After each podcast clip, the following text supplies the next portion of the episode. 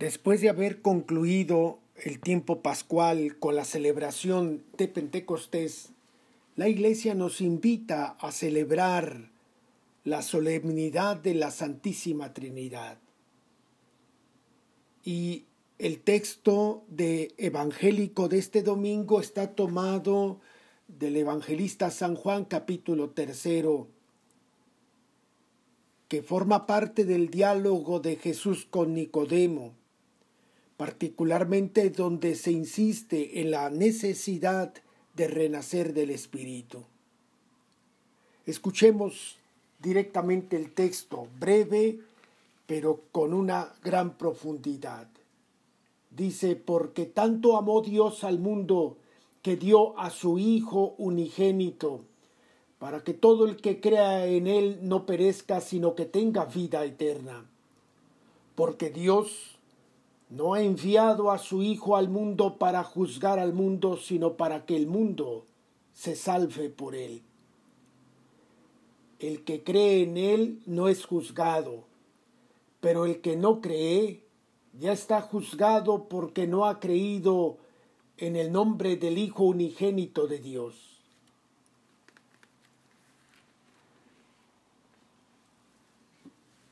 En este diálogo de Jesús con Nicodemo,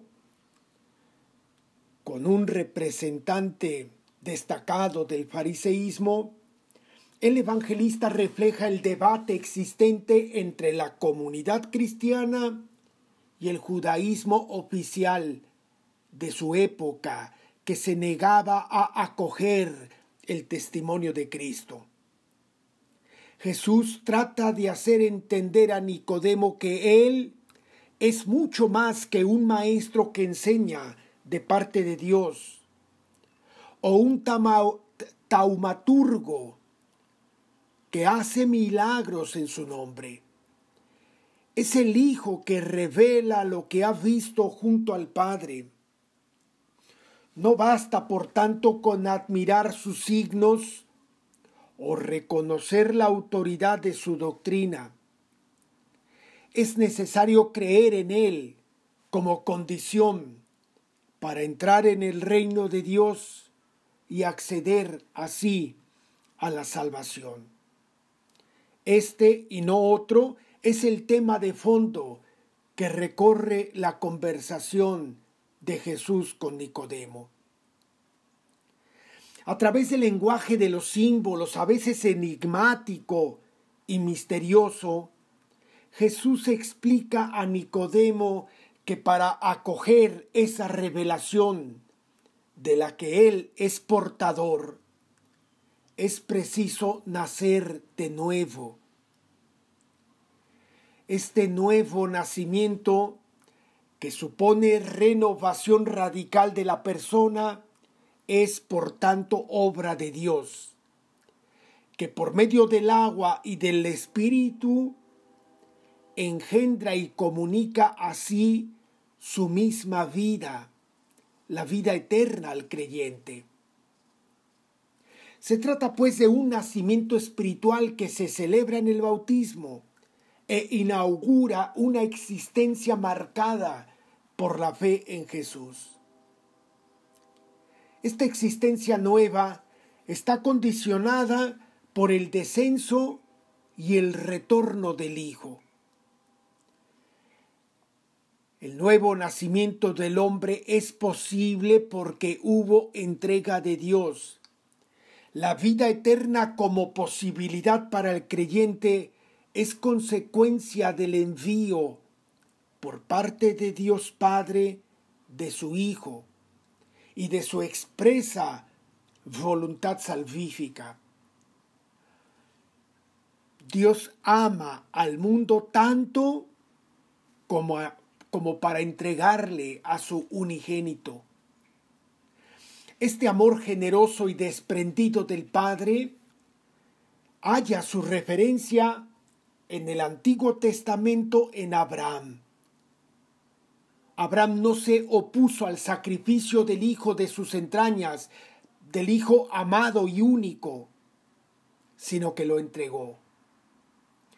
Y su entrega, la entrega de su Hijo, se convirtió en fuente de bendición para todas las naciones.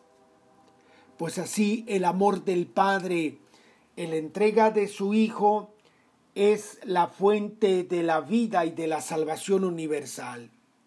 Pero lo que no se le permitió, permitió realizar a Abraham, sacrificando a su hijo, el Padre lo llevó a cabo en el sacrificio de la cruz. Así, de inmenso, de inconmensurable, es el amor del Padre manifestado en la entrega de su Hijo. El descenso y la subida nace del Hijo, nace del amor del Padre. El amor es el móvil del envío del Hijo de Dios y la finalidad es la salvación definitiva como posesión de vida de la vida eterna. Pero la voluntad salvífica de Dios Padre ha de ser asumida por la fe. Por la fe, Jesús es el Hijo único de Dios, es el don de Dios entregado al mundo esta entrega de Jesús nos juzga, pero no nos condena. Ese es un juicio no, según la mentalidad judía a realizarse al fin de los tiempos, sino una realidad presente y actual. Se acentúa, por tanto, la fe aquí y ahora. El juicio ha comenzado, está realizándose por la actitud y decisión humanas. O sea, actitud humana y la correspondiente decisión que son descritas desde el simbolismo de la luz y las tinieblas. La incredulidad, las tinieblas, es permanencia en la muerte y por tanto causa de condena. En Jesús se decide la vida nueva, la eterna, aquella querida y ofrecida por Dios. Dios ha puesto a la humanidad entera en la alternativa, creer en la luz, haciendo la verdad y por tanto salvarse o condenarse prefiriendo las tinieblas y practicando la maldad. La fe es vida y salvación eternas. La incredulidad es condenación porque es negarse al amor.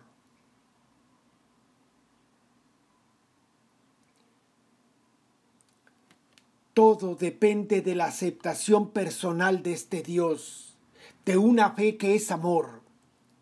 Saberse afectado por la decisión de Dios y sentirse obligado por ella en deuda de respuesta.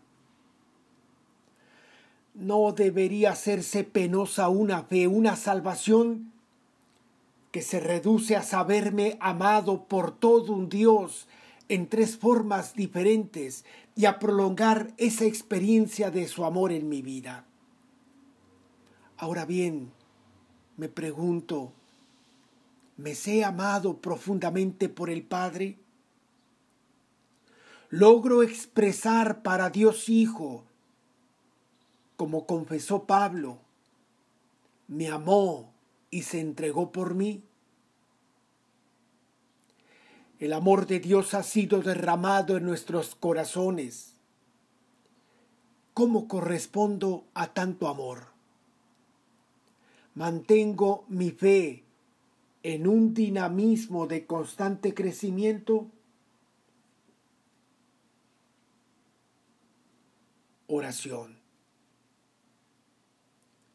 Dios de amor, que has decidido hacerme partícipe de tu misma vida, al abrazarme desde abajo, desde la miseria de mi pecado, por la entrega de tu único Hijo en cruz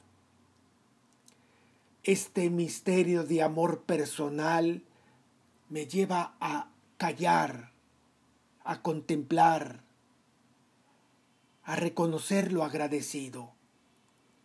Este amor hecho entrega impulsa mi vida a una respuesta de entrega total. Amor con amor se paga. Señor, temo no estar a la altura de tu amor. Temo no reconocerte agradecido. Quiero que tu amor transforme mi ser de manera de vivir para ti, que por mí te entregaste y moriste. Sabiéndome amado, quiero vivir con reconocimiento y alegría, agradecimiento y gozo por tenerte como Dios. Señor, me sé amado y guardado, creado y mantenido por ti, único Dios, comunión de amor en tres personas distintas. A ti el honor y la gloria por siempre jamás. Amén.